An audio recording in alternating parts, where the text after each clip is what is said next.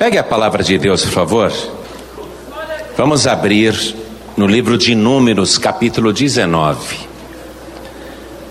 Assim que você achar, olhe ao teu lado, veja se tem alguém sem a palavra de Deus. Aproxime-se da pessoa para dividir a leitura. Em reverência à palavra de Deus, vamos nos colocar todos de pé, por favor. Livro de Números, capítulo 19. Versículo 1. Já achou? Está escrito assim: Falou mais o Senhor a Moisés e a Arão, dizendo: Este é o estatuto da lei que o Senhor ordenou, dizendo: Dize aos filhos de Israel que te tragam uma bezerra ruiva, sem defeito, que não tenha mancha, e sobre que não subiu jugo. E a dareis a Eleazar, o sumo sacerdote, e a tirará fora do arraial e se degolará diante dele. Amém? Essa palavra parece um pouquinho estranha, e o que vem a seguir parece mais estranho ainda. Daqui a pouco nós vamos meditar sobre isso. Mas nesse momento eu quero repetir a leitura do versículo 2. Escute. Este é o estatuto da lei que o Senhor ordenou, dizendo: Dize aos filhos de Israel que te tragam uma bezerra ruiva sem defeito, que não tenha mancha e sobre que não subiu jugo. Amém?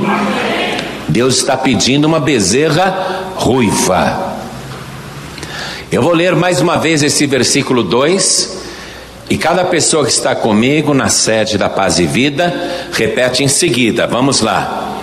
Este é, bem alto, este é o estatuto da lei que o Senhor ordenou dizendo: Dize aos filhos de Israel que te tragam uma bezerra ruiva, uma bezerra ruiva, uma bezerra ruiva, sem defeito, que não tenha mancha, e sobre que não subiu jogo. Amém? Coisa estranha, né? Você já viu uma bezerra ruiva na tua vida? Uma bezerra vermelha? É isso que Deus está pedindo. Moisés e Arão estão fazendo uma reunião, ou seja, é uma reunião de altíssima cúpula. Toda vez que você ler a palavra Senhor todinha em maiúscula, essa é uma maneira de substituir o nome sagrado de Deus pela palavra Senhor.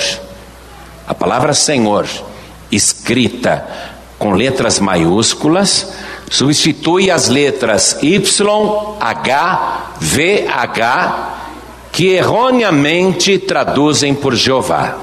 Não é este o nome de Deus. Não há pronúncia do nome de Deus, porque são quatro consoantes. Como é que você pronuncia quatro consoantes? YHVH. Esse é o nome do Senhor. Então é o próprio Deus falando com Moisés. Moisés foi aquele homem que recebeu de Deus a lei e a escreveu. Moisés não era um médium que estava incorporado de um espírito e psicografando. Moisés foi aquele homem que subiu no Monte Sinai e viu a presença de Deus, viu a glória de Deus, e Deus lhe entregou a sua palavra. Moisés foi o primeiro legislador de Deus. Por isso ele representa a lei de Deus. E ao lado de Moisés está Arão, o seu irmão mais velho, que tornou-se o primeiro sumo sacerdote da lei de Deus. Porque Moisés tinha um problema de fala. Moisés não era um homem eloquente, Moisés não era um homem que falava com facilidade, ele tinha a língua pesada, Então Deus disse para Moisés: Não se preocupe, eu sei que você tem a língua pesada. Você vai chamar Arão, teu irmão mais velho, e ele será a tua boca. Ele vai falar por você. Tudo que você tiver que transmitir ao povo, então Arão transmitirá. O seu irmão Arão transmitirá. Pois bem, então nós temos aqui, primeiramente, o próprio Deus, certo? YHVH, falando com o maior profeta do Antigo Testamento, o maior legislador de todos os tempos. No Antigo Testamento, ele é o maior profeta, maior do que ele, só João Batista. Jesus disse: dos nascidos de mulher não há ninguém maior do que João, mas até João, Moisés era o maior de todos os profetas, e Arão, o primeiro sumo sacerdote de Deus. Então foi dada uma ordem Deus está dando uma ordem e está dizendo: digam ao povo de Israel, quem era Israel? Israel era Jacó. Deus mudou o nome dele de Jacó para Israel, e todos os descendentes de Israel tornaram-se os israelitas, o povo de Israel. Mas Jacó, o Israel, o primeiro Israel, Jacó, ele era neto de Abraão.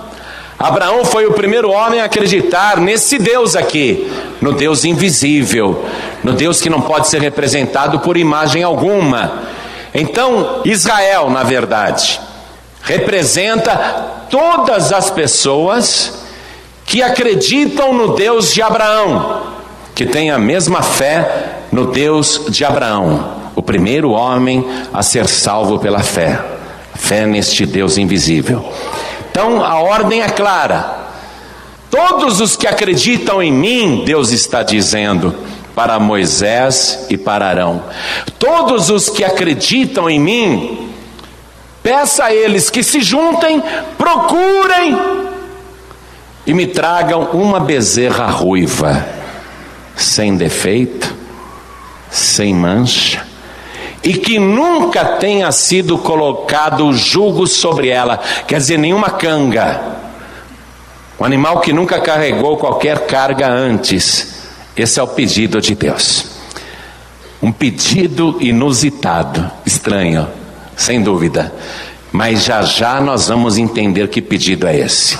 O que eu quero saber nesse momento é o seguinte: você acredita que o Criador dos céus e da terra, o único e verdadeiro Deus, que criou todas as criaturas e que é dono de tudo, você acredita que ele chegou para Moisés e Arão e falou: mande o povo se reunir e me trazer uma bezerra ruiva? Você acredita que Deus pediu isso? Não, falando sério, você acredita mesmo? esse pedido estranho. Você acredita que Deus fez esse pedido estranho? Quem acredita, levante a mão bem alto. Então use as tuas mãos, porque Deus realmente deu esta ordem, e eu quero que você aplauda da melhor maneira possível, e até dizendo: Meu Deus, eu não entendo. Mas eu creio que o Senhor fez esse pedido e eu quero entender por quê. Enquanto você aplaude, abra a tua boca e diga glória, glória a Deus. Isso, vai aplaudindo e glorificando, vai por conta própria. Não para de glorificar, não para de aplaudir. Você que está ouvindo pela rádio, pela internet, ou assistindo na TV ou no aparelho do DVD, glorifique a Deus conosco agora. Vamos dizer glória, glória, glória a Deus. Não entendemos esse pedido, mas glória ao teu nome. Isso, vai aplaudindo, vai glorificando. Senhor Deus e Pai Todo-Poderoso, Deus bendito e Deus amado, recebe o louvor de cada pessoa que te glorifica agora, derrame a tua virtude, o teu poder, Pai querido, a tua palavra vai ser pregada agora, vem com teu espírito, tome o lugar do pregador, tome a boca do mensageiro, envia a tua palavra com poder e autoridade, e que a tua palavra vá e produza o resultado para o qual está sendo mandada, em nome do Senhor Jesus. Diga amém, Jesus. Poder se assentar, por favor? Uma bezerra ruiva. Em primeiro lugar, eu quero te dizer que esse pedido de Deus, esse pedido tão estranho, tem um objetivo: livrar os que acreditam nele da contaminação da morte. Fazer com que as pessoas que acreditam em Deus tragam essa bezerra ruiva, para que através desta oferenda, as pessoas que nele creem fiquem livres da contaminação da morte. Ou seja, para que a pessoa, inclusive, não morra, para que a morte não tenha poder sobre ela. E a contaminação da morte ocorria naquela época, como nos dias de hoje, através do contato com ela. Por exemplo, alguém estava andando num campo, repentinamente encontrava um cadáver. Só de estar ali na cena onde jazia o defunto, aquilo já era uma contaminação da morte. A pessoa estava contaminada pela morte. A pessoa estava dentro de casa e repentinamente um familiar morria. Tinha um ataque cardíaco, ou um derrame fulminante, ou uma parada cardíaca, ou por qualquer motivo, dentro daquela casa alguém morria o fato da pessoa estar dentro da casa onde ocorreu a morte contaminava a casa e todos os seus moradores e qualquer pessoa da vizinhança que fosse até o local onde estava o defunto e entrasse na casa, a pessoa também seria contaminada pela morte. Se a pessoa estivesse em qualquer lugar e alguém morresse ao lado dela repentinamente, essa pessoa também já estava contaminada pela morte. E em qualquer situação onde a morte se apresentasse, qualquer pessoa que estivesse naquela cena da morte estava contaminada pela morte. Era assim que a contaminação da morte ocorria e é assim que ela ocorre nos dias de hoje também. Quando alguém ia ao funeral de qualquer pessoa, o fato de estar no funeral ou entrar no cemitério já lhe contaminava com a morte.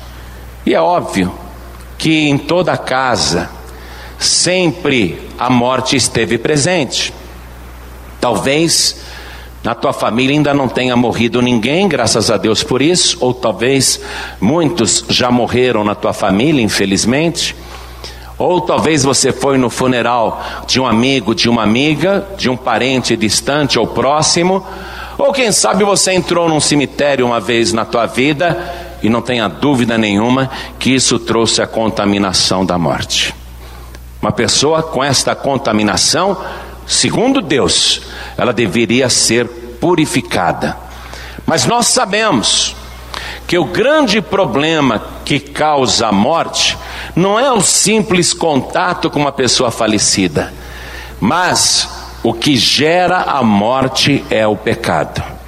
Romanos 6,23 está escrito: porque o salário do pecado é a morte. E essa palavra já foi escrita há quase dois mil anos atrás, e apesar de toda a inflação que houve em todos esses séculos, o preço da morte continua o mesmo. É o pecado. O pecado traz a morte. O salário do pecado é a morte. Então, não é a simples presença de alguém morto ou estarmos num lugar onde haja algum defunto que nos contamina com a morte, mas sim o pecado que está em cada ser humano. É isso que traz a morte. Mas Deus, Deus odeia a morte, porque Deus é vida. E Deus queria já naquele tempo livrar o povo que nele crê da contaminação da morte. Deus queria que as pessoas que acreditam nele não fossem contaminadas pela morte, daí a razão dele ter feito essa reunião de altíssima cúpula, chamando Moisés e Arão e dizendo: Eu quero purificar o povo da contaminação da morte. Eu quero livrar cada pessoa que acredita em mim da morte. Eu quero livrar estas pessoas da morte. Para isto, façam o seguinte: digam a todo o povo que crê em mim, todo o povo que tem fé em mim, diga para este povo, digam para este povo, porque a ordem era para Moisés e Arão, digam a este povo que me tragam uma bezerra ruiva. E esta bezerra ruiva, esta bezerra vermelha, ela não poderá ter nenhum defeito, ela não poderá ter nenhuma mancha. E essa bezerra vermelha, essa bezerra ruiva, ela tem que ter o seu lombo puro. Nunca ninguém colocou um jugo, uma canga sobre ela. Ela nunca levou qualquer carga. Ou, em outras palavras, essa bezerra ruiva, sem defeito e sem mancha, jamais foi obrigada a carregar qualquer carga ou foi escrava de qualquer carga. Nunca fez qualquer trabalho forçado. Me achem esta bezerra e me ofereçam, através do sacerdote Eleazar, que era um dos filhos de Arão, me ofereçam em holocausto, em sacrifício. E o sacerdote Eleazar pegará essa bezerra ruiva e a levará para fora do arraial. Olha a ordem de Deus, porque Israel, quando se movia no deserto, eles moravam em tendas, em barracas. E a barraca maior, a tenda maior, era o tabernáculo de Deus. Quando aquelas milhares de pessoas tivessem caminhado muito no deserto e fossem acampar em qualquer lugar para descansar ou pernoitar, o tabernáculo de Deus era montado no centro do acampamento, a tenda maior era montada no centro do acampamento, e todo Israel armava as suas pequenas tendas, uma tenda para cada família, em volta do tabernáculo.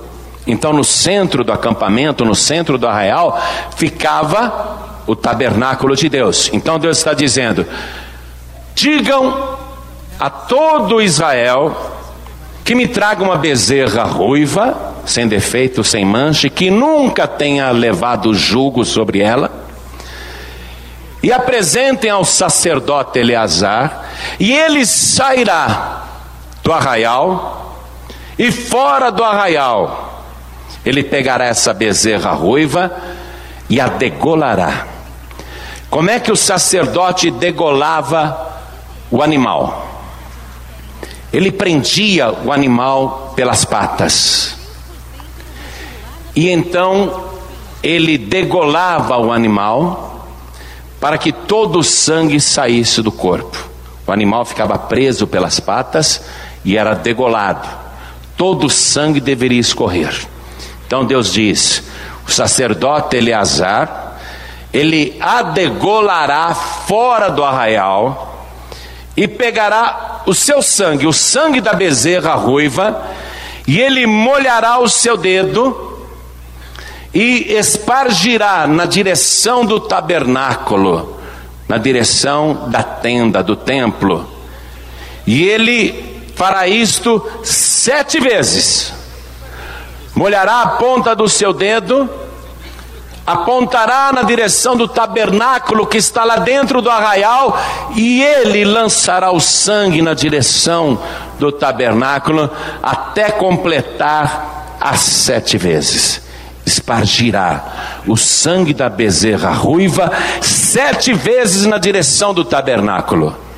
Em seguida, o sacerdote Eleazar, disse Deus, deverá pegar e queimar esta bezerra ruiva e também o seu couro, a sua carne, o seu sangue e até as suas entranhas, até o esterco, até o estrume dela, até os intestinos. Queimará tudo naquele fogo e quando o fogo estiver aceso, olha a ordem de Deus, eu te disse que a ordem era estranha. E quando aquela bezerra ruiva estiver queimando juntamente com o seu couro, a sua carne, o seu sangue, o seu estrume, as suas entranhas, no meio daquele fogo, o sacerdote Eleazar pegará um pedaço de madeira de cedro e lançará no meio do fogo, onde queima a bezerra ruiva, e ele pegará o ísopo e também lançará no meio do incêndio da bezerra ruiva, e ele pegará o carmesim, e ele também lançará no fogo e queimará tudo no incêndio da bezerra ruiva, até virar cinzas, até que ela seja totalmente consumida e vire cinzas. Então, virá um homem limpo, e esse homem limpo, ele deverá recolher as cinzas da bezerra ruiva, o que restou dela, as suas cinzas, e deverá levar para um lugar limpo, fora do arraial também, fora do arraial, um lugar limpo, e ali ele guardará as cinzas da bezerra ruiva. Então você pegará água viva. O sacerdote deverá pegar águas vivas, isto é, água corrente. Colocar num vaso limpo. E com aquele vaso cheio d'água, o sacerdote pegará as cinzas da bezerra ruiva e misturará com aquela água viva.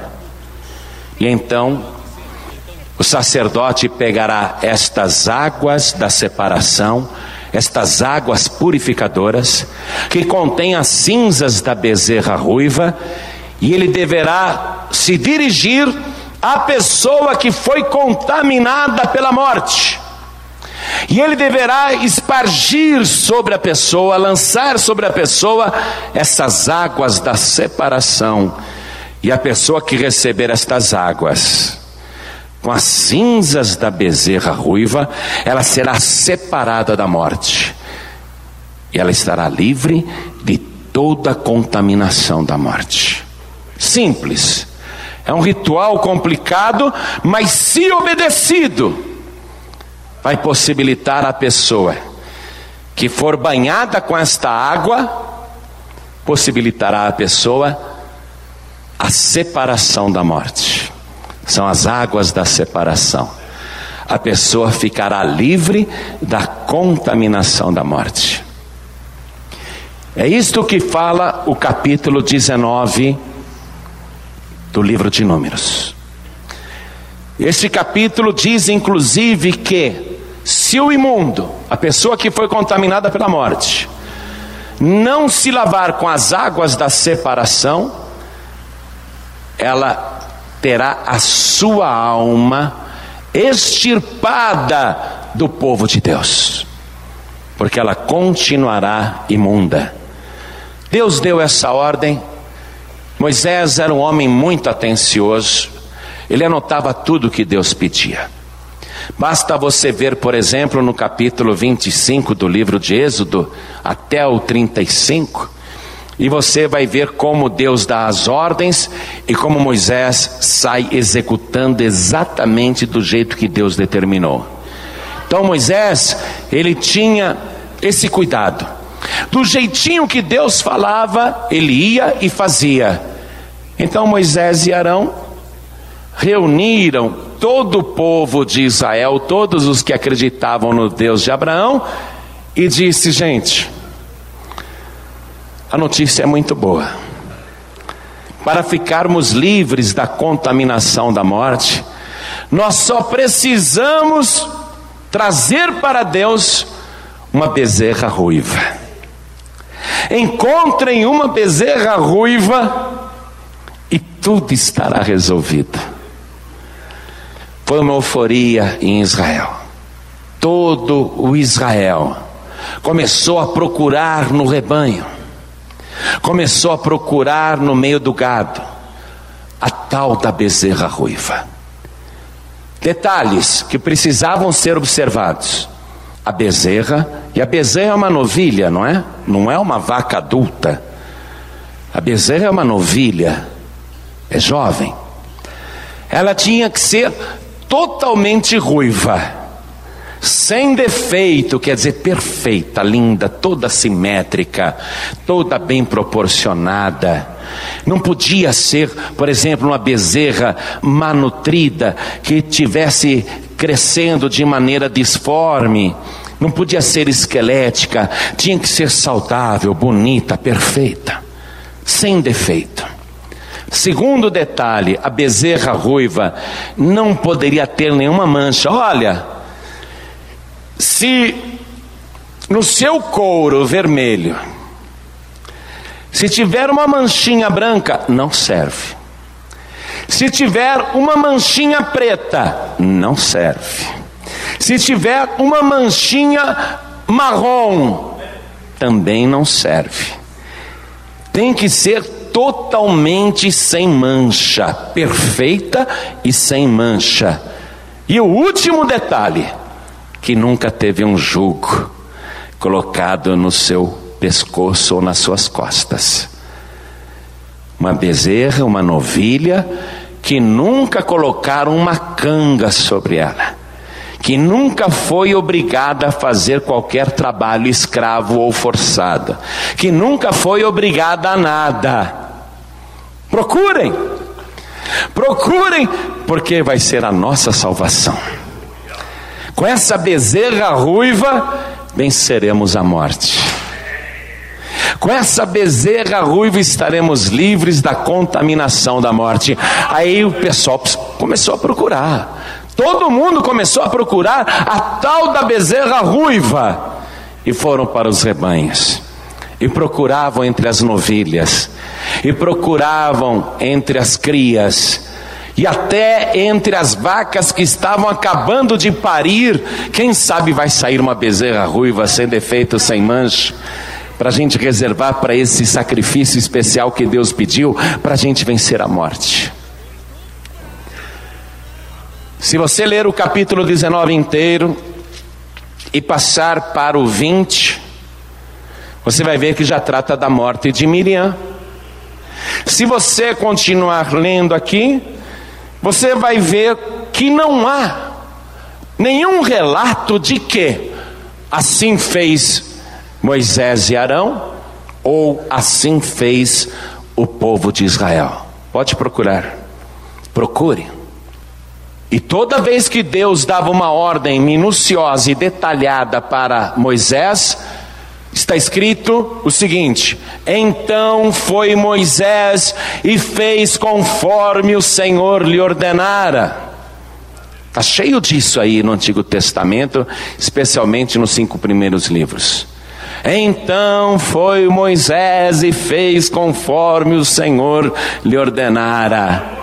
Só que você lê o capítulo 20 e o 21 e vai em frente, e não aparece em nenhum momento a frase: Então o povo de Israel pegou a bezerra ruiva e trouxe para Moisés e Arão que aderam ao sacerdote Eleazar. Procure, não tem essa frase.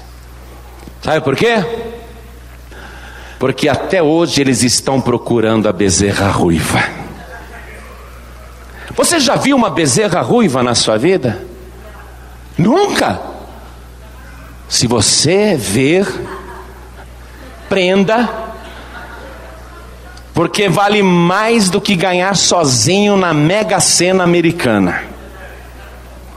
Se você ver uma bezerra vermelha, e tem muita gente me escutando pelo rádio e me assistindo pela TV, se você ver uma bezerra ruiva vermelha, vale mais do que ouro, vale mais do que tudo, porque até hoje Israel está procurando a bezerra vermelha, uma bezerra totalmente vermelha, perfeita, sem defeito, sem mancha e que nunca recebeu julgo, eles querem essa bezerra, porque com ela eles farão um sacrifício e todos que creem ficarão livres da contaminação da morte. Essa ordem nunca foi cumprida. A tal bezerra ruiva nunca foi achada, apesar de tanto procurarem. Em Israel hoje, há aqueles judeus religiosos ultra-ortodoxos, quer dizer, os mais fanáticos.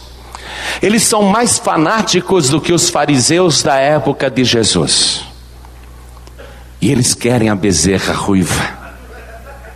E entre esses judeus super ortodoxos, ultra fanáticos, há muitos milionários e também empresários que apoiam a pesquisa no mundo todo para ver se em qualquer país do mundo eles conseguem localizar a bezerra ruiva.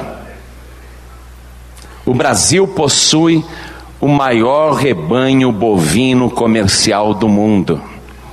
Não tem uma bezerra ruiva. Na Índia, a vaca é sagrada. É o maior rebanho não comercial do mundo, porque lá eles não comem carne de vaca e nem matam a vaca. E no maior rebanho do mundo, que é o da Índia, já procuraram, não tem nenhuma bezerra ruiva. Em todos os países da África e do mundo, eles estão procurando, eles precisam da bezerra ruiva. E eles não acham a bezerra ruiva. Você sabe o que os bilionários judeus estão patrocinando nesse momento? Estão patrocinando cientistas que trabalham com o código genético dos seres vivos. Eles estão patrocinando para que cientistas geneticistas manipulem o código genético de uma vaca para que eles consigam gerar uma bezerra que nasça com o couro e o pelo totalmente vermelho, sem nenhuma mancha, sem nenhum defeito. Bilhões de dólares estão sendo investidos em pesquisas para ver se eles conseguem criar em laboratório a bezerra ruiva, que Deus está falando aqui no capítulo 19 do livro de Números. Sabe por que, que eles não acharam a bezerra ruiva até hoje? Porque neste mundo, entre todos os animais bovinos, nunca foi gerada uma bezerra vermelha, sem defeito, sem mancha. Nunca. O que Deus está pedindo não é deste mundo, amém? O que Deus mandou eles trazerem não é deste mundo. Ou seja, nesta criação não existe uma bezerra vermelha. E eles nunca vão achar, porque não é deste mundo. O que Deus pediu não é deste mundo, não existe neste mundo, não é desta criação. O anticristo vai chegar para Israel e dizer: Eu consegui a bezerra vermelha, está aqui, para vocês vencerem a morte. Quando o anticristo aparecer, e a ciência vai permitir que isso aconteça, através da manipulação genética, o anticristo vai dar para Israel a bezerra vermelha. Mas não virá de Deus, preste atenção. A bezerra vermelha aqui neste mundo não virá de Deus, porque a bezerra vermelha não é deste mundo. Amém? Mas Deus, Deus não está falando de um animal quadrúpede. Eu quero que você vá lá no Evangelho de João, capítulo 5, versículo 39. E entre o livro de Números e o Evangelho de João tem 1400 anos de distância. Quero que você saiba disso. Entre aquela altíssima reunião de cúpula que Deus fez com Moisés e Arão e pediu a bezerra ruiva, e até o Evangelho de João, capítulo 5, versículo 39, há 14 séculos aproximadamente. Amém? E lá Jesus disse: Examinais as Escrituras porque vós cuidais ter nelas a vida eterna, e são elas que de mim testificam. Ou seja, o que há no Antigo Testamento, o que se pede no Antigo Testamento, é tudo uma linguagem figurada para se referir a Jesus Cristo. Porque quando Jesus disse examinais as Escrituras, qual era a Escritura que existia na época de Cristo? O Novo Testamento ainda não estava escrito, os Evangelhos ainda não tinham sido escritos, o Novo Testamento não havia nem sido rascunhado, não neste mundo. Aqui, Escrituras, Jesus Cristo está se referindo, examinais as Escrituras, quais? A única escritura que existia no tempo de Cristo. A única escritura disponível naquela época, o Antigo Testamento, a Bíblia Sagrada. Amém? Então Jesus disse: Vocês estão querendo encontrar a vida eterna? Examinem as Escrituras. Vocês acreditam que nelas vocês encontrarão a vida eterna, mas são elas que de mim testificam. Ou seja, o Antigo Testamento fala de Cristo. A questão é que tudo que há no Antigo Testamento está oculto pelo véu. Entre o lugar santo dos santos e o que era visível para o povo, havia um véu que não permitia que as pessoas vissem o que estava lá dentro. Tudo que está no Antigo Testamento é coberto por um véu. Se a pessoa olha, tem um véu na frente, mas diz a Escritura Sagrada que quando Jesus rendeu o Espírito e morreu na cruz do Calvário, o véu do templo se rasgou de cima até embaixo. Ou seja, de lá do alto Deus rasgou o véu, não é? Do céu para a terra, de cima para baixo, ele rasgou o véu e aquilo que estava oculto foi revelado.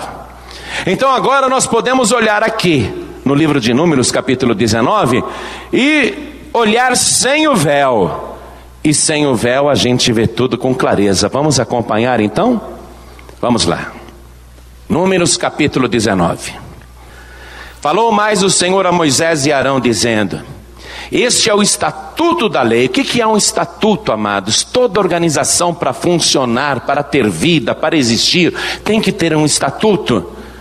Deus está fazendo um estatuto aqui que o Senhor ordenou, dizendo: Dize aos filhos de Israel que te tragam uma bezerra ruiva. Daqui a pouco eu vou te explicar por que essa bezerra ruiva é Jesus Cristo. É uma linguagem figurada de Deus para se referir a Jesus Cristo. As dicas começam a surgir logo em seguida. Primeiro, sem defeito. Jesus Cristo nunca teve qualquer defeito de personalidade ou de caráter. E que não tenha mancha. Não há nenhuma mancha no passado de Jesus ou qualquer mancha na sua reputação. Jesus Cristo não tinha defeito e nenhuma mancha.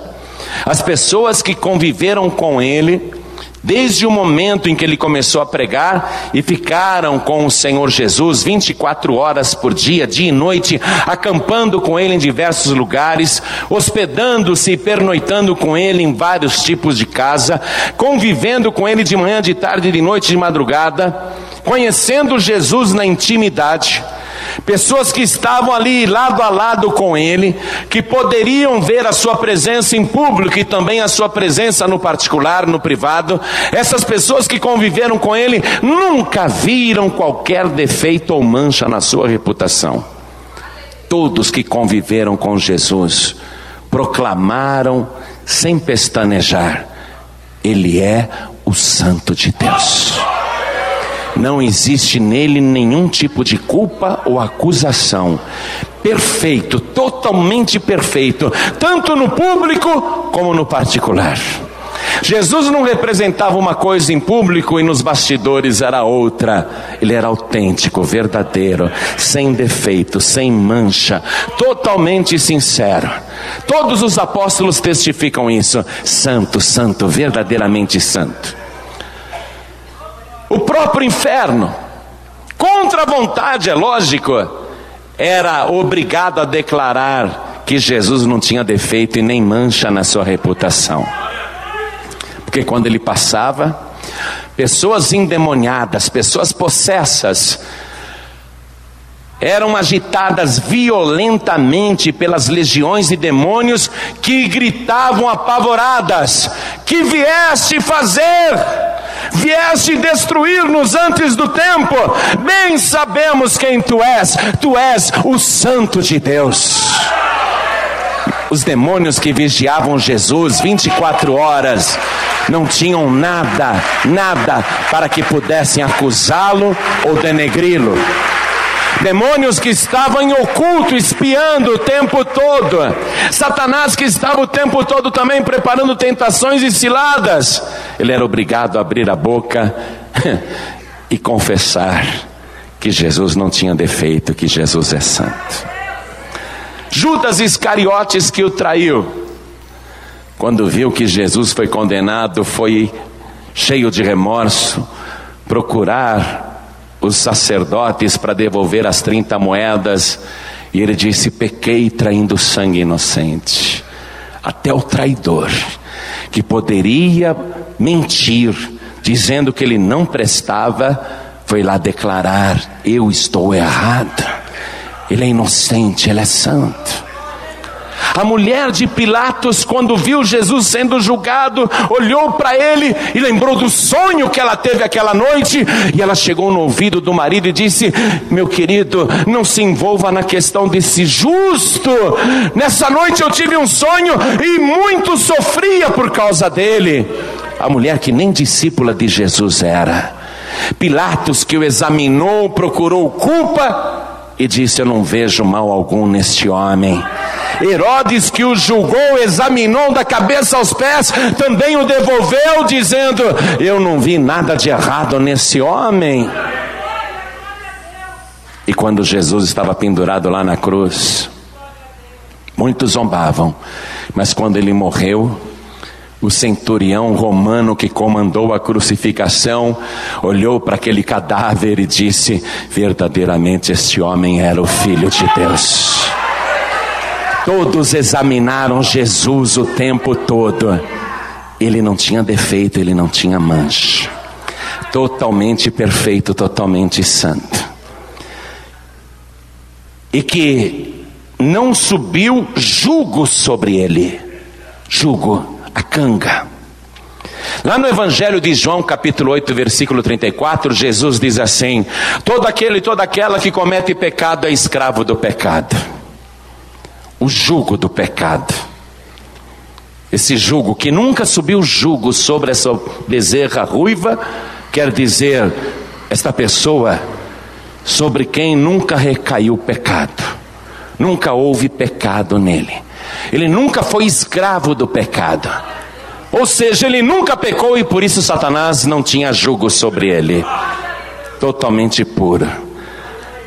O ombro de Jesus é puro, e nunca, nunca subiu julgo sobre ele, isto é, nunca houve pecado dele sobre ele, porque aquele ombro puro, aquele ombro virgem, aquele ombro santo, iria carregar pela primeira vez a carga dos pecados, e não seriam seus próprios pecados, mas os pecados de toda a humanidade. Ombros totalmente puros, que um dia se tornariam impuros por causa de pecados alheios.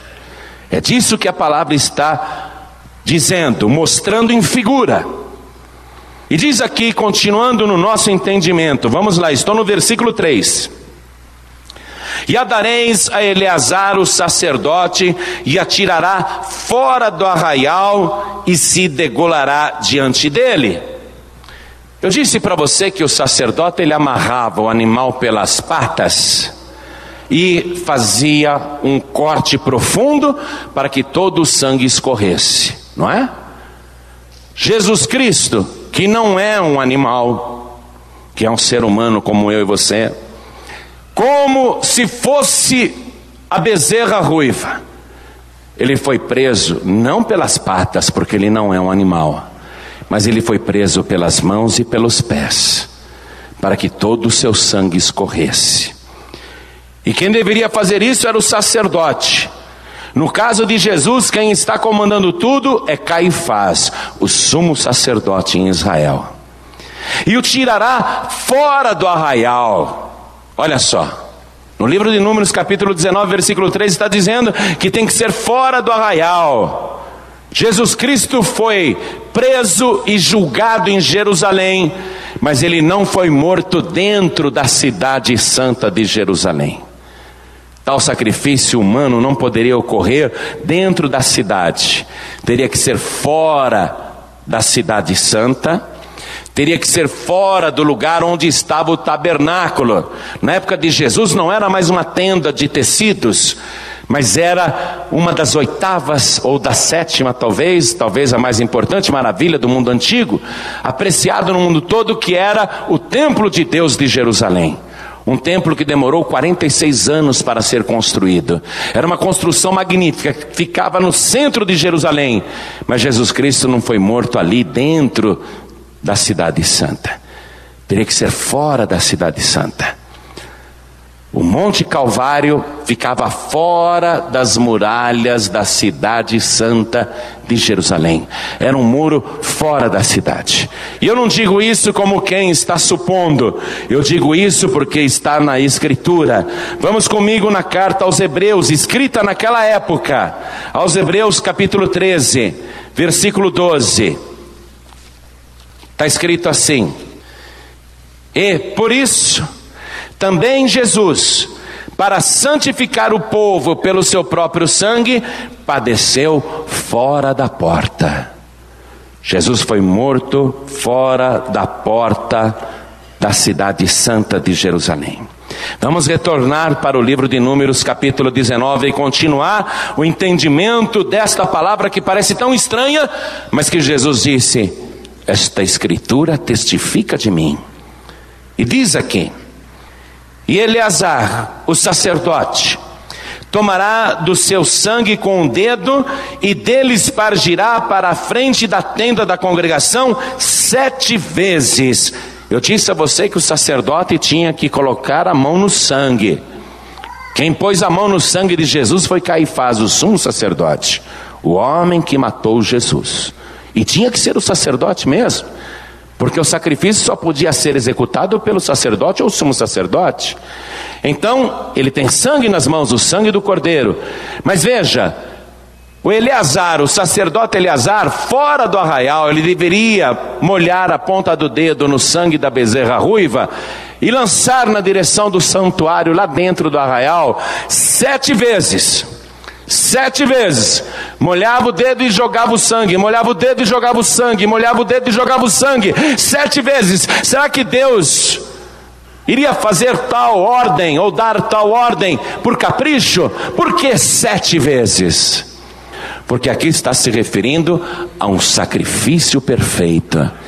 E o sacrifício de Jesus Cristo foi o sacrifício perfeito em favor da humanidade. O sacrifício perfeito e definitivo. Continuando aqui a leitura, amados, vamos acompanhar para a gente entender tudo isso. Por que o sangue? Por que o sangue, queridos?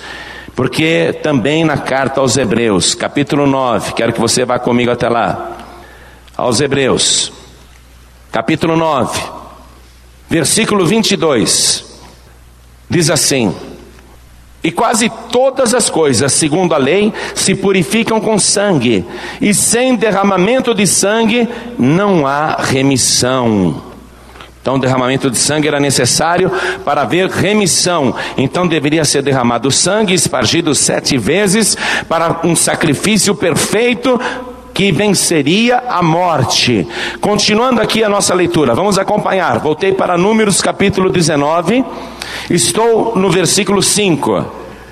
Então queimará a bezerra perante os seus olhos, o seu couro e a sua carne, o seu sangue, com seu esterco se queimará. É aqui que eu quero mostrar para você que a palavra está falando de um modo alegórico, está falando por figuras, mas se refere a Jesus Cristo queimar o seu couro, queimar a sua carne e o seu sangue, bem como as suas entranhas, queimar tudo isso. Amados, Quando Jesus Cristo foi preso em Jerusalém, ele sofreu brutalidades que poucos homens sobreviveriam, e eu creio que talvez ninguém conseguiria sobreviver. A razão pela qual Jesus sobrevive é que ele disse: Ninguém tira a minha vida, ninguém poderia matá-lo, por mais que o espancasse. Mas quando Jesus Cristo foi preso, ele começou a ser espancado. Depois de espancado, ele foi açoitado por dois soldados romanos que usaram chicotes que tinham tiras de couro e nas pontas dessas tiras de couro pedacinhos de chumbo ou pedacinhos de ossos. E quando se batia num réu com aquele azorrague, com aquele chicote, os ferimentos na pele, no couro da pessoa, eram dilacerantes, cortavam brutalmente, como navalhas, abriam feridas instantaneamente. Então, olha só, quando Jesus foi espancado, açoitado por dois soldados romanos, ele foi espancado da cabeça até os pés. Não houve parte no seu corpo que não sofresse aquele duro castigo, aquele açoite. Viraram Jesus de costas e também pelas suas costas foram batendo com os chicotes, com os azorragues, e feridas foram abertas nas costas, no lombo, nas pernas, nas coxas. Todo o seu corpo dilacerado, o abdômen dilacerado, o peito dilacerado, todo o seu couro se abriu. O que tinha que fazer com a bezerra ruiva? Queimar o seu couro inteiro. Quando o corpo de Jesus, a sua pele foi toda cortada pelo azorrague, pelos açoites, quando todo o seu corpo, as costas, ficou em carne viva, aquelas feridas abertas, queimava. Uma ferida só aberta da febre, esquenta. Imagine um monte de feridas, cortes abertos por todo o seu corpo, nas costas, por todo o seu corpo. Aquilo queimava, aquilo ardia. Olha aqui, ó. O seu couro e a sua carne. Os ferimentos sofridos por Jesus Cristo naquela hora não foram superficiais, entraram na carne, chegaram até o osso. Olha só, o seu couro, a sua carne e o seu sangue. Ou seja, tudo que tinha que ser consumido por aquele sacrifício. Todo o sangue de Jesus tem que ser consumido. O que, que o fogo faz? O fogo queima até consumir tudo. E até as suas entranhas se queimará. No Salmo de número 22, versículo 14, Jesus Cristo diz: Ali em profecia, lógico, que como água ele se derramou e todas as suas juntas, todos os seus ossos se desconjuntaram, o seu coração se derreteu como cera, as suas entranhas, derreteu como cera. O que é que faz a cera derreter, amados? O fogo. Meu coração, como cera, se derreteu, as entranhas sendo consumidas. Enquanto aquele sacrifício da bezerra ruiva estava ocorrendo, o seu sangue sendo derramado, todo o seu sangue, enquanto o seu couro estava sendo queimado, a sua carne, o seu sangue, as suas entranhas, olha o que o sacerdote deveria fazer. Eu li com você, versículo 6, estou no livro de Números, capítulo 19, versículo 6. E o sacerdote tomará um pedaço de madeira de cedro, Jesus foi preso num pedaço de madeira. E é bem provável que aquela madeira fosse cedro.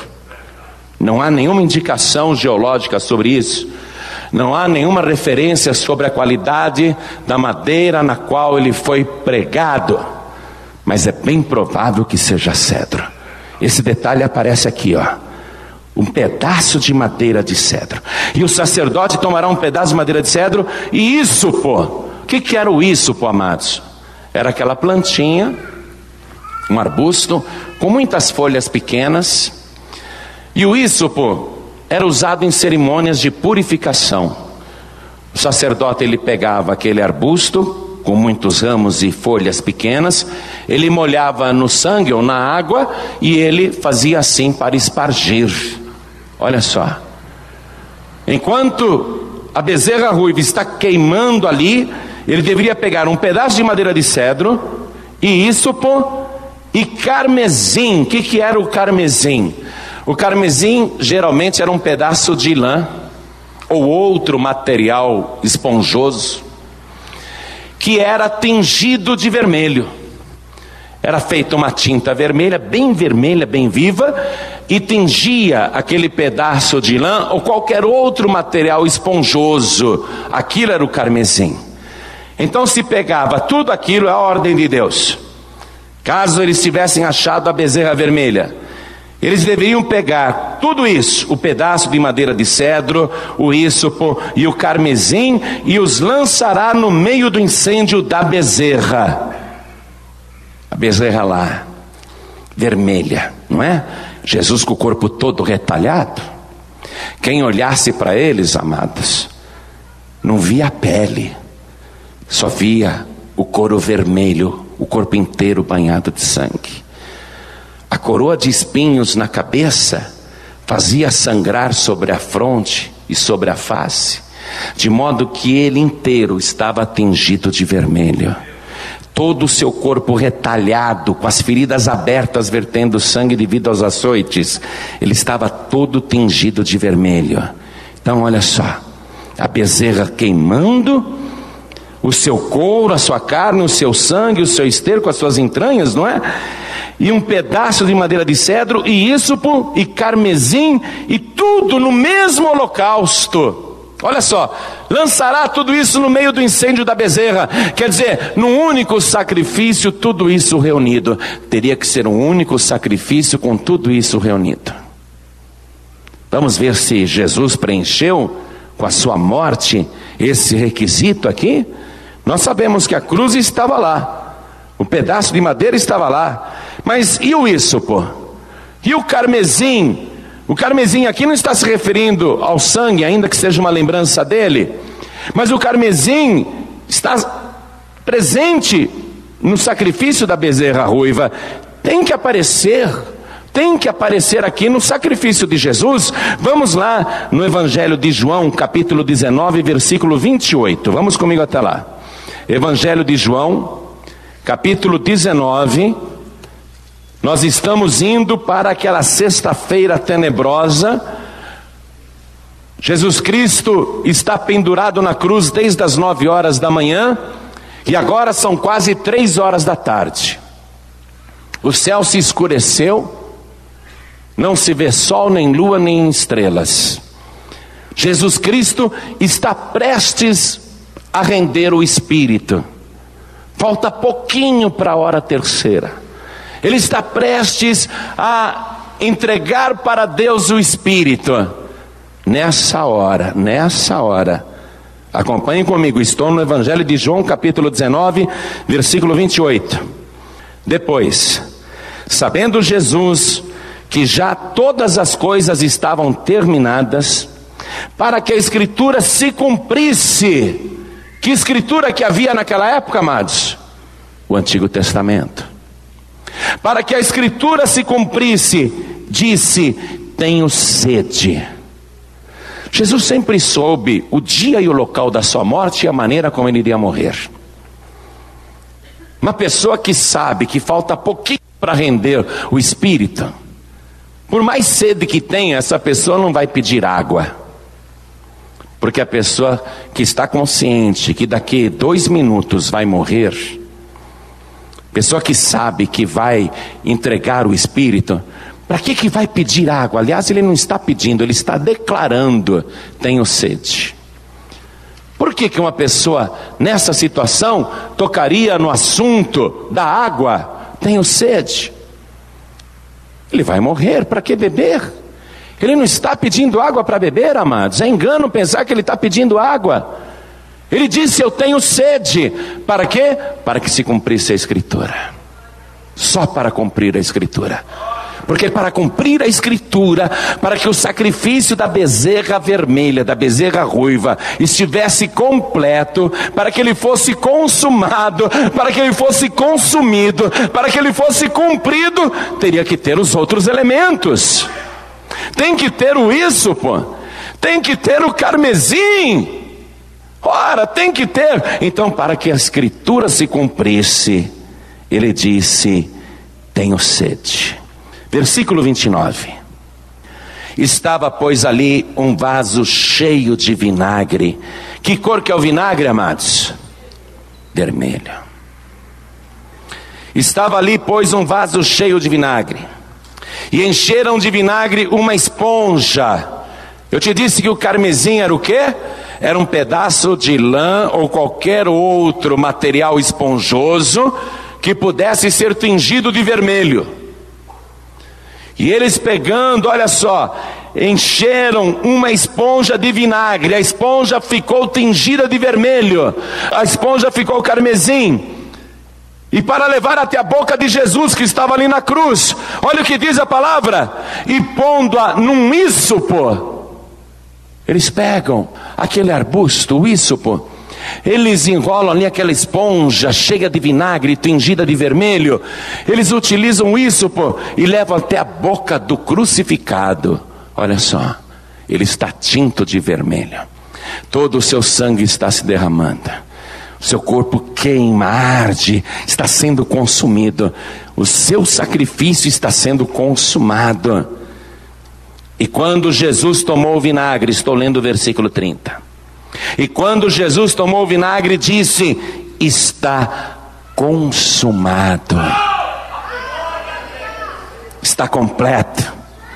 O que, que o fogo faz? Consome tudo.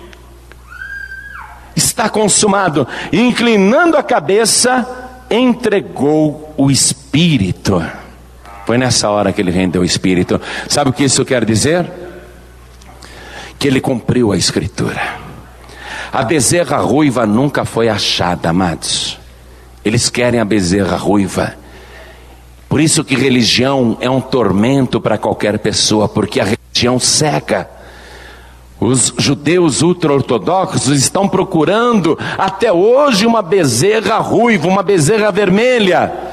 Eles querem fazer esse sacrifício perfeito que Deus cobrou de Moisés e Arão para que eles vençam a morte.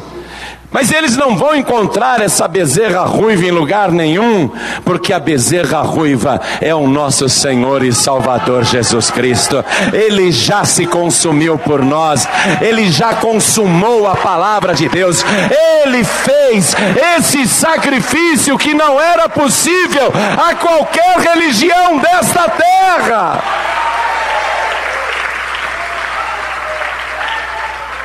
Vamos voltar lá para o livro de Números, capítulo 19. Versículo 9 agora.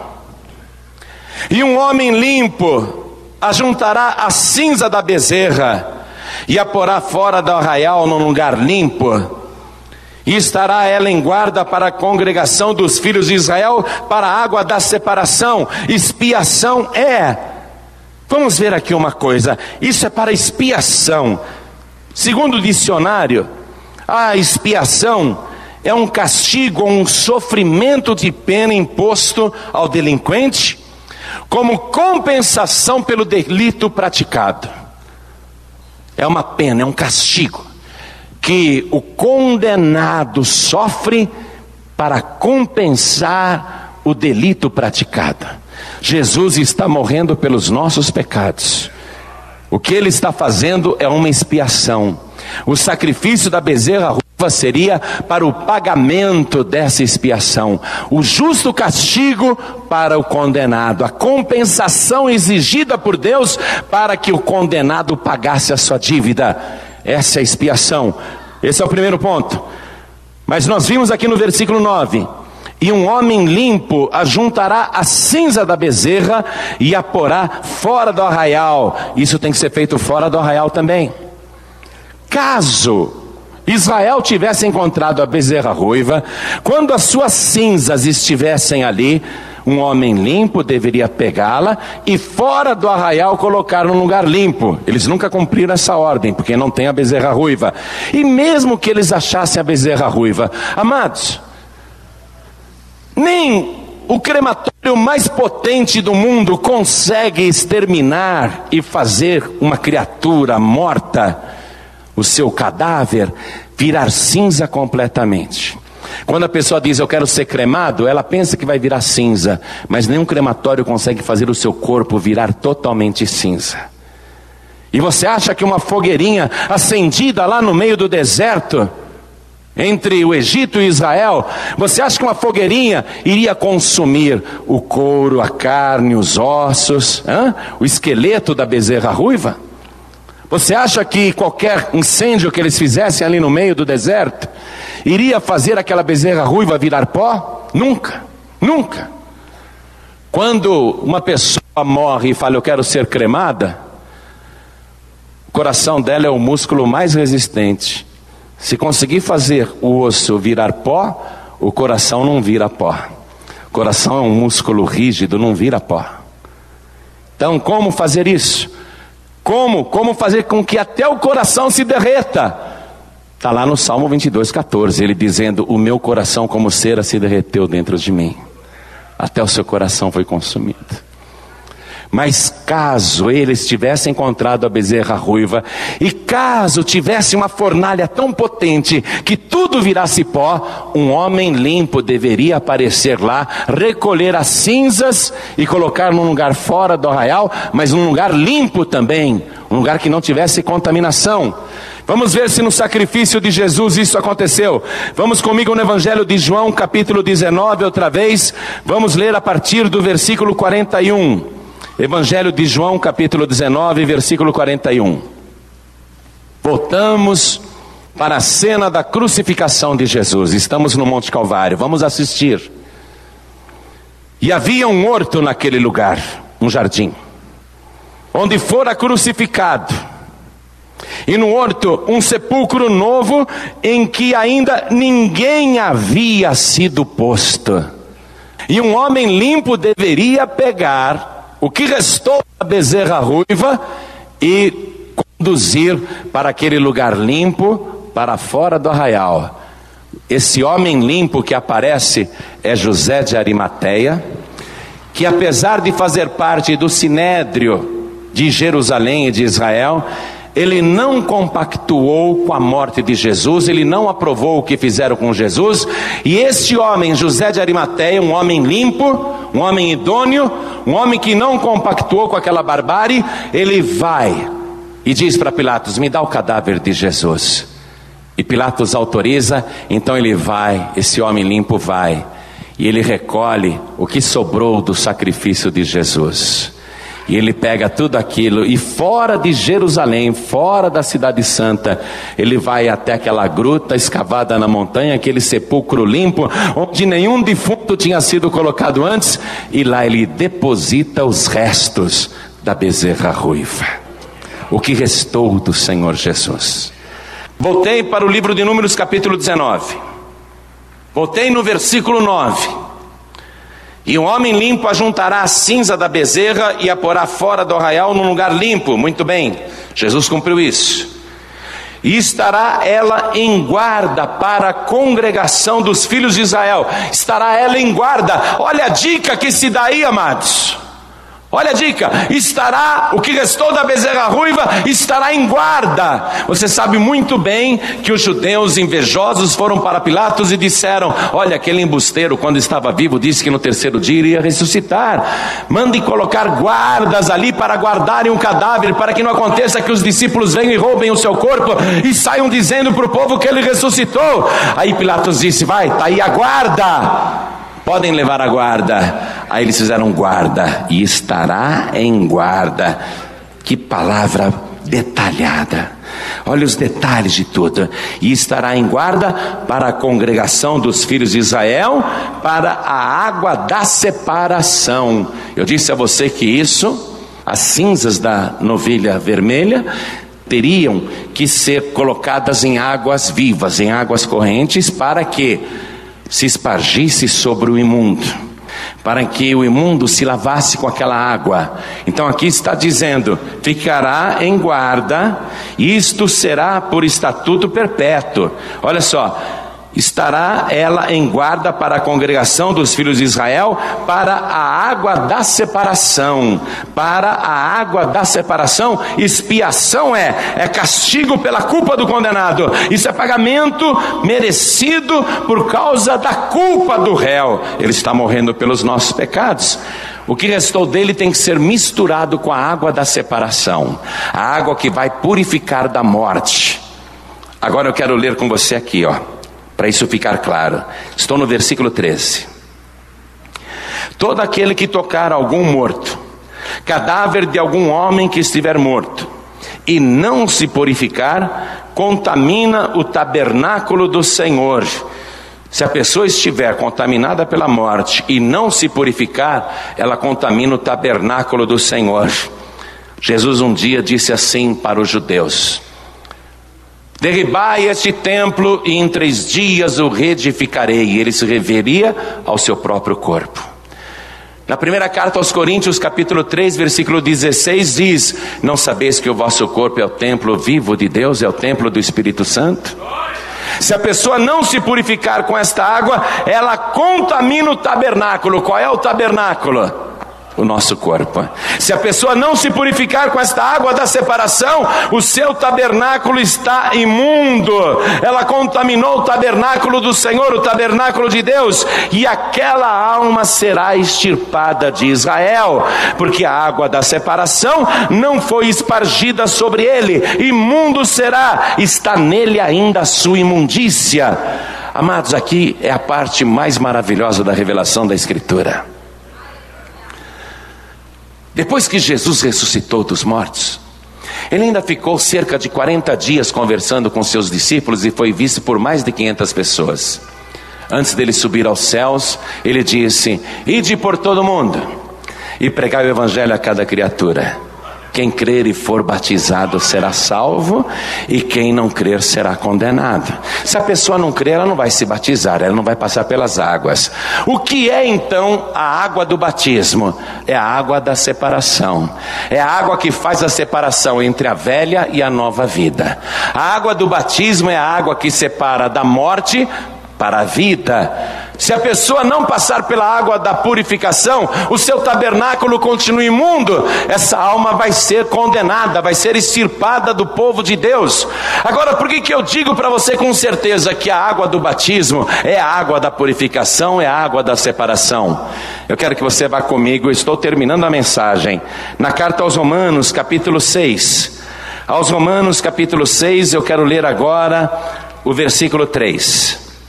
Diz assim: Ou não sabeis que todos quantos fomos batizados em Jesus Cristo, fomos batizados na Sua morte? De sorte que fomos sepultados com Ele pelo batismo na morte Olha só, as cinzas da bezerra ruiva deveriam ser misturadas com a água da separação. A pessoa que não se lavasse com aquela água, a sua alma seria extirpada. Olha o que está dizendo aqui: de sorte que fomos sepultados com Ele pelo batismo na morte ou seja, quando você entra nas águas da separação, você está se identificando com a morte de Cristo. Aqui diz: para que, como Cristo ressuscitou dos mortos pela glória do Pai, assim andemos nós também em novidade de vida. Ele fez o sacrifício perfeito, ele cumpriu a Escritura. Aí ele diz: a água da separação é o batismo. Aí você diz: Eu vou passar pelo batismo nas águas porque eu creio nesse Deus. Eu creio que Jesus, ele cumpriu o sacrifício da bezerra ruiva, o sacrifício perfeito. Aí você desce nas águas da separação. Quando você é submergido nessas águas, você pensa que você está sozinho, mas lá dentro das águas estão as cinzas, os restos mortais do nosso Senhor Jesus. Você está sendo sepultado com Cristo, mas a água da purificação é para vencer a morte, mas quando você sai da água, você está ressuscitando com Jesus Cristo. Você nunca mais morrerá. A morte não terá mais poder sobre a tua vida. Você passou da morte para a vida.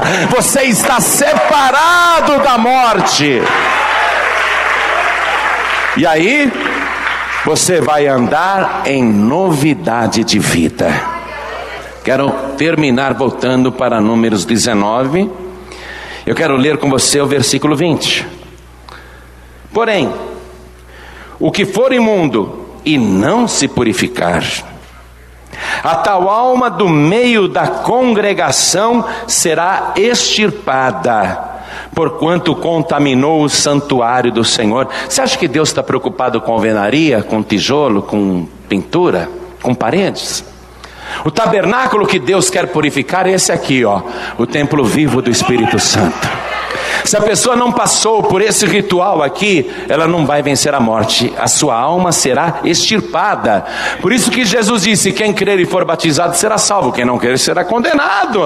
Ora, a palavra é clara, aqui diz, para terminar: a água da separação sobre ele não foi espargida, imundo é.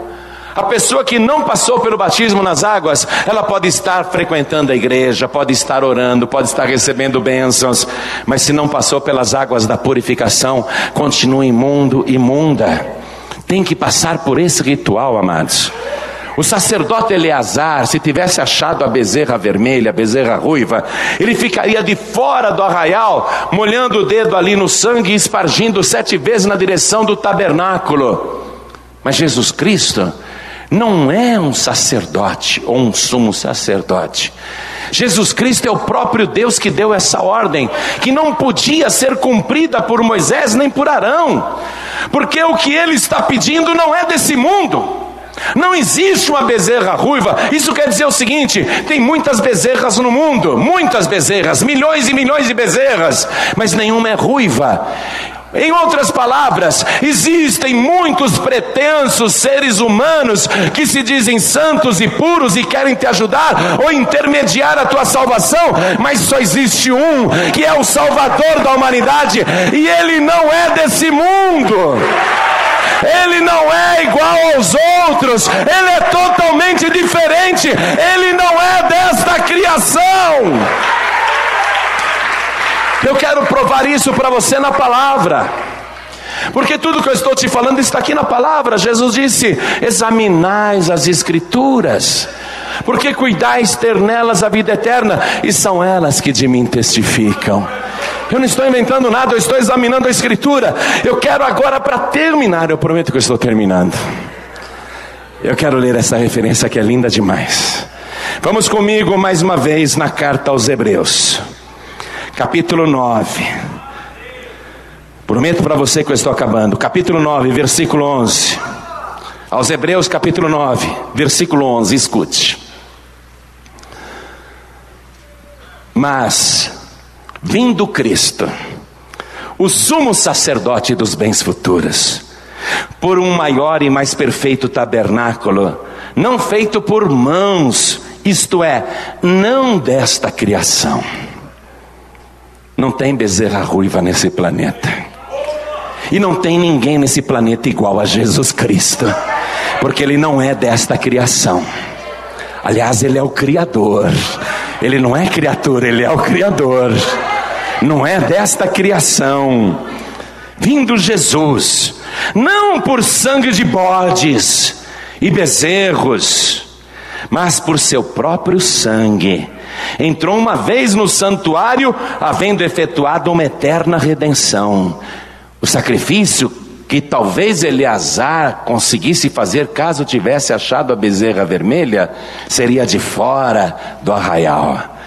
Mas Jesus, o sumo sacerdote, que não é imperfeito como os sacerdotes desta terra ou como os santos deste mundo, Jesus, o verdadeiro santo, verdadeiramente puro e perfeito, não com sangue de bodes, ou ovelhas, ou bezerros, mas com seu próprio sangue. Ele pegou o seu próprio sangue. Quando ele disse, Pai, nas tuas mãos eu entrego o meu espírito, aquela palavra era muito mais profunda. Não é apenas o Espírito que ele está entregando nas mãos do Pai. Ele entrou ali no Santo dos Santos e ele entregou o seu próprio sangue na mão do Pai.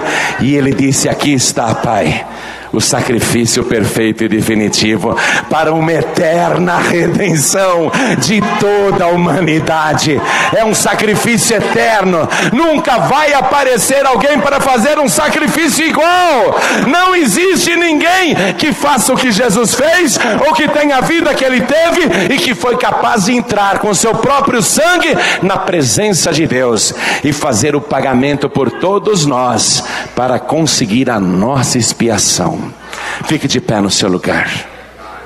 Você que está se sentindo fraco ou fraca, ou não está se sentindo bem na fé, venha aqui para frente, porque nós vamos orar em nome de Jesus. Venha, venha, venha, venha, porque o Senhor Jesus fez um sacrifício totalmente perfeito e nós não podemos admitir imperfeição na nossa vida espiritual. Vamos aplaudir mais o Senhor Jesus. A nossa vida espiritual tem que ser perfeita, porque o sacrifício de Jesus foi o sacrifício perfeito. Vem aqui para frente, vamos aplaudir mais o Senhor Jesus.